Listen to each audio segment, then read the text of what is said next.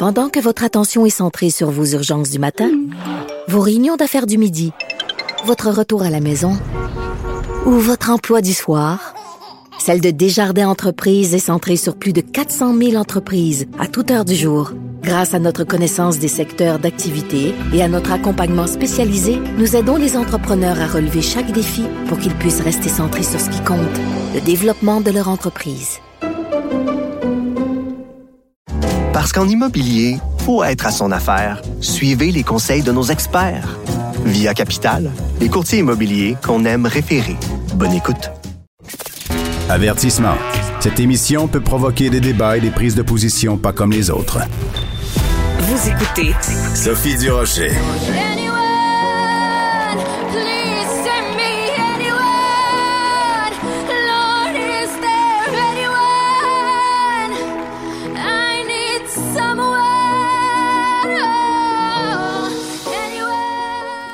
Alors, ce qu'on vient d'entendre, c'est un extrait de la chanson que Gaëlle a chantée hier à Star Academy. Elle était mise en danger, elle espérait bien pouvoir s'en sortir, mais elle n'a pas été repêchée, comme on dit euh, au hockey. Hmm. Moi, ça m'a fait de la peine parce que je l'aime beaucoup, Gaëlle. On va parler tout ça avec Émilie Fournier, qui est productrice au contenu de Star Academy. Émilie, bonjour. Beaucoup de fébrilité hier euh, sur le plateau du Variété. Ah, absolument. C'était le, premier vrai variété parce que le, premier variété de la saison, c'est toujours le repêchage. Donc, quand on arrive au deuxième variété, c'est comme la formule qui va rester pour, le, pour la saison. Et puis, ben, on avait mis la barre haute. Hein. Il y avait du monde à la messe hier sur le plateau.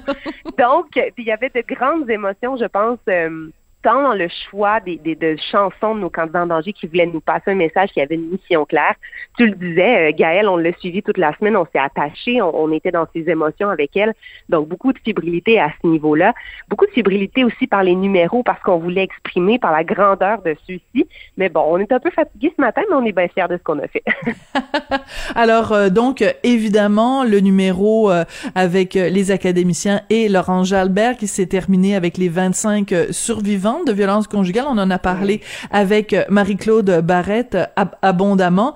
Euh, Paul mm-hmm. Pichet aussi, c'était extrêmement touchant de voir le, plus jeune des concurrents, hein, Éloi, qui a seulement 16 ans, et qui est le plus grand fan de Paul Pichet. Donc, ça fait taire cette, cette rumeur comme quoi les, les académiciens ne connaissent pas la chanson québécoise ou, ou sont réfractaires à chanter au, en français. On en a eu quand même un sacré bel exemple hier, là tellement, et je trouve ça fantastique euh, d'avoir la chance de jouer avec le répertoire de Paul. Puis je dois saluer notre équipe à la mise en scène qui nous l'a nous l'a amené Paul si on était encore sceptique de sa pertinence encore aujourd'hui euh, mm. et de sa pertinence par rapport à la jeune génération, je trouve qu'on l'a amené dans un vent de fraîcheur et de couleur. Comment on est allé jouer là-dessus avec la, la mm. réalisation. J'ai adoré l'échange et j'ai adoré voir les candidats découvrir ou redécouvrir l'importance de ces textes.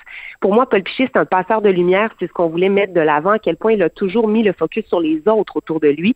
Et de voir Éloi rencontrer son idole, le petit bonhomme de 16 ans, je me disais, oh mon Dieu, ses parents doivent capoter.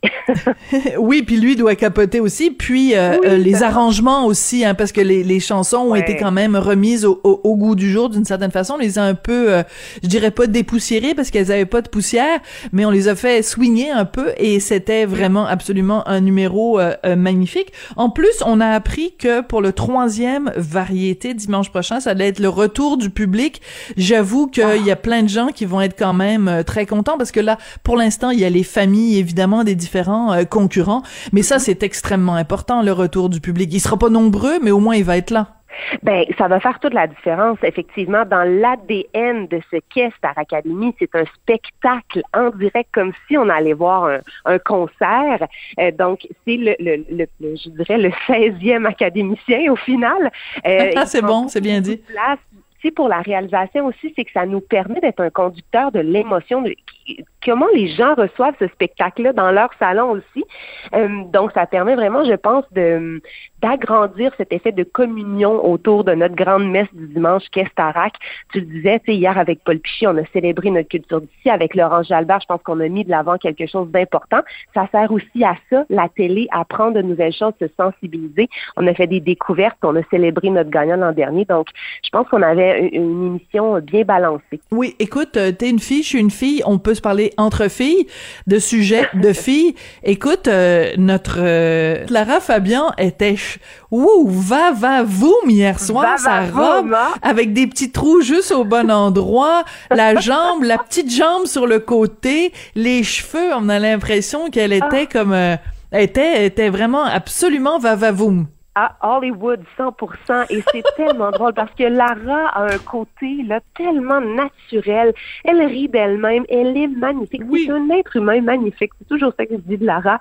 Elle est tellement belle puis des fois elle dit à son styliste mais comment tu me vois toi dans la vie? Tu sais parce que souvent elle arrive avec ses souliers de marche au studio, mais elle repart en stiletto. J'adore ça de Lara qu'elle se permette de jouer et de jouer avec le public. Ça fait partie du spectacle de savoir à quel point aussi on a travaillé les, les métamorphose de nos candidats cette semaine. Euh, donc, c'est le fun de se dire, ben, on se fait plaisir, surtout après deux ans de pandémie, les vêtements mous, on n'en mm. peut plus. Un peu de spectacle, je pense que ça fait du bien avec tout le monde. Et Lara comprend cette notion-là et le porte et joue avec ça à merveille. Cette robe-là, on s'est tous dit, oh là là, Chihuahua, tu sais. Oh, oh, petite référence à Révolution ah, ici. Révolution, c'est ça.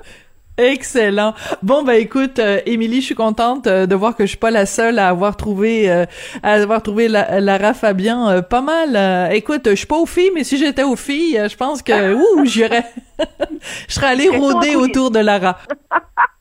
J'ai dit, il ferait chaud en coulisses, probablement. Oui, il ferait chaud en coulisses. Eh, écoute, merci beaucoup, euh, Émilie. C'est toujours un plaisir de te parler. Je rappelle que on, va te parler tous les lundis pour faire une sorte de, de post-mortem euh, de, à propos de Star Academy. Émilie Fournier, donc, t'es productrice au contenu de Star Academy. C'est toujours un plaisir de te parler. Pareillement, on parle lundi prochain.